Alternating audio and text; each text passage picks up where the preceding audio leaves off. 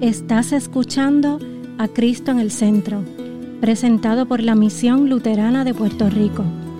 Ahora, una reflexión bíblica por el pastor James Neuendorf. Our reading for today comes from John chapter 16, beginning in verse 5.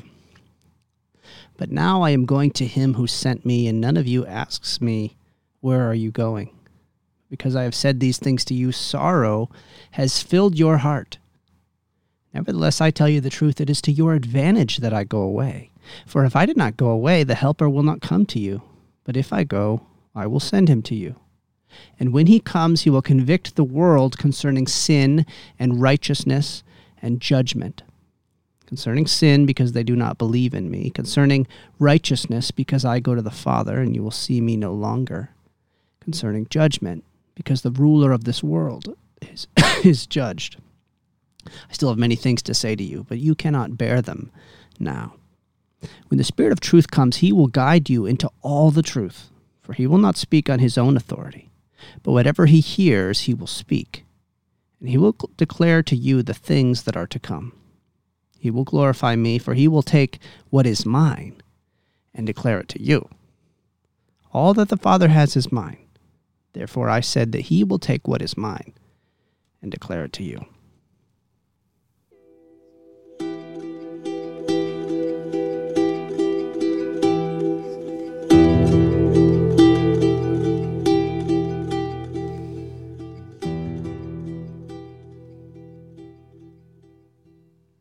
In the name of Jesus. Amen. Have you ever had this happen to you? Maybe at work where the boss says, I would like to speak to you after you're done in my office. Immediately, you think to yourself, I'm getting fired, aren't I? This is bad. This is really bad. And maybe you have a, an hour or so of, of work to do before you're going to stop into that office. And the whole time you're thinking, this is going to be really bad news and you and you think through all of the errors that you've made. You think through all the things that that you know that you screwed up. You say i know the minute i get in that office this is it. This is the end. I'm just waiting for that bad bad news. Of course all your boss had said to you was i would like to speak to you. But you don't really want to speak to him do you you don't want to speak because you don't want what you fear is going to be said. And then you go after work and you sit down and, and the boss says, Hey, I noticed that you have a lot of unspent vacation and I wanted to make sure that you got a chance to take it. Or I wanted to give you a promotion. We realize in, in, a, in an instant that your fear of asking the question of of having that conversation was unfounded. Have you ever been so hopeless, so afraid of talking to God, so sure perhaps of what He had to say to you that you didn't want to listen to what He had to say? Well, this is the situation that the disciples appear to be in in our reading for today. The disciples are sad. And for the first time in all of Jesus, the ministry of Jesus, we find the disciples unwilling to ask questions. Normally they're jumping in and, and saying things all the time, but but Jesus begins his his response to them by asking, Why haven't you asked me about this? Why haven't you asked me about this thing that you're worried about? Why haven't you asked me what it means when I say that I'm going away? Perhaps it's because they think that they already know the kind of news that that is going to bring. They think that they, they already understand that Jesus leaving means the end of the good things that they have. They can't imagine that God has more good things or that there could be a better good thing to offer than what they've already received. I want you to think about that. How often do you believe that God has no greater things for you than what you have already? In the end, we realize this is a complete lack of faith. It's a complete lack of faith that shows that our view of God is a stingy God. That God maybe will give us a few good things now, but He doesn't want to give us all the gifts. He doesn't want to give us the really good things like having Jesus stay on earth with us. That He's somehow holding out on us. That He's maybe forgotten about what you really need. So, just like when you're at work and and you know you have this conversation ahead. The disciples don't want to say a word to Jesus, but he wants to say a word to them. He says, Why aren't you asking me about this? Why is your heart full of sadness? It is to your advantage that I go away. Nothing could seem further from the truth unless we come to understand that the gifts that Jesus wants us to have are greater than even the gifts that the disciples had in this moment. That Jesus wants to be present with us in a way that goes beyond what the disciples had. That Jesus wants you to have from Him something that is greater than what James and John and Peter, who were walking with Jesus on that road, shared. See, you think that God doesn't want to give you good gifts. You like the lesser gifts that He gives you. But you don't realize that He has even greater gifts to give.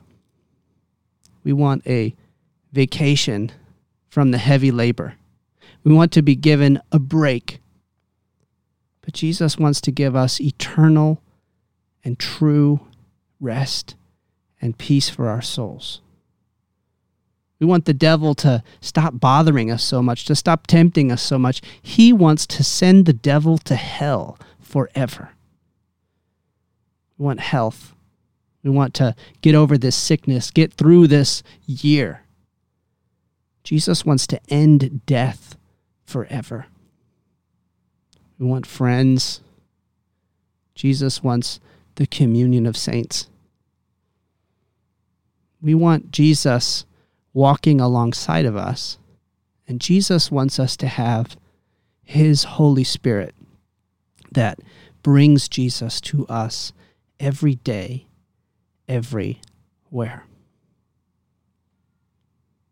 You know, Jesus knows what you need more than you do. Jesus desires for you greater things than you know what to ask for. Jesus going away is only so that he can be present with you through his Holy Spirit, through his word, everywhere, so that you can have faith.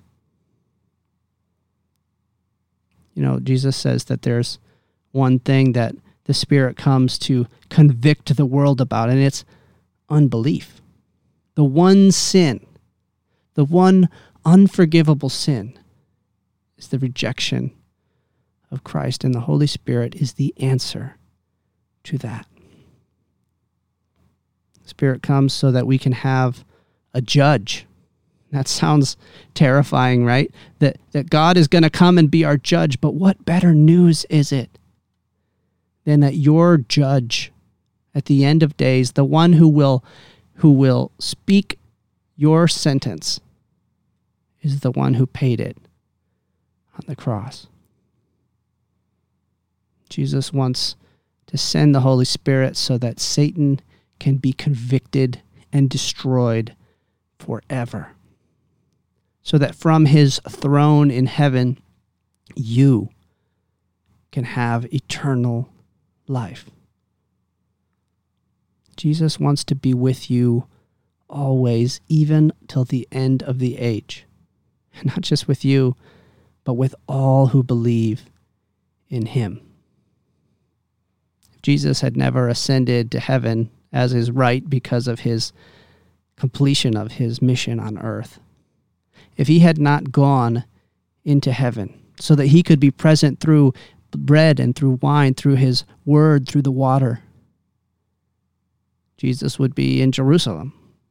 You would have to travel to go see him.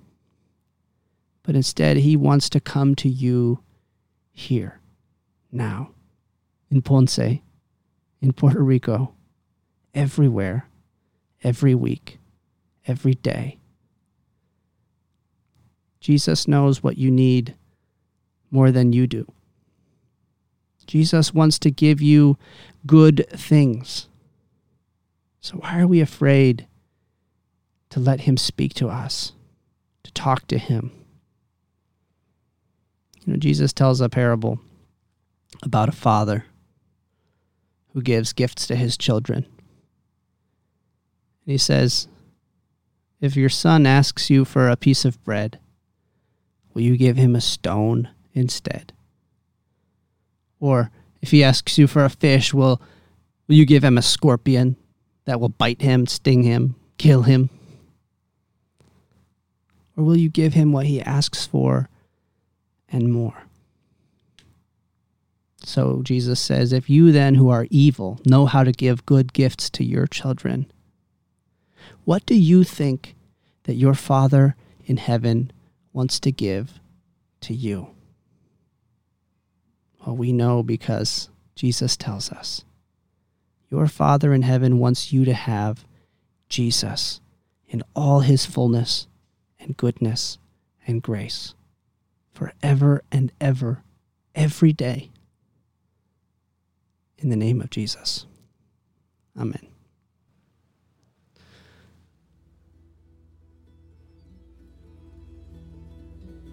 Esta ha sido una presentación de la Misión Luterana de Puerto Rico, a Ministry of the Lutheran Church, Missouri Synod. Para conocer más, visítanos en www.cristoenelcentro.com.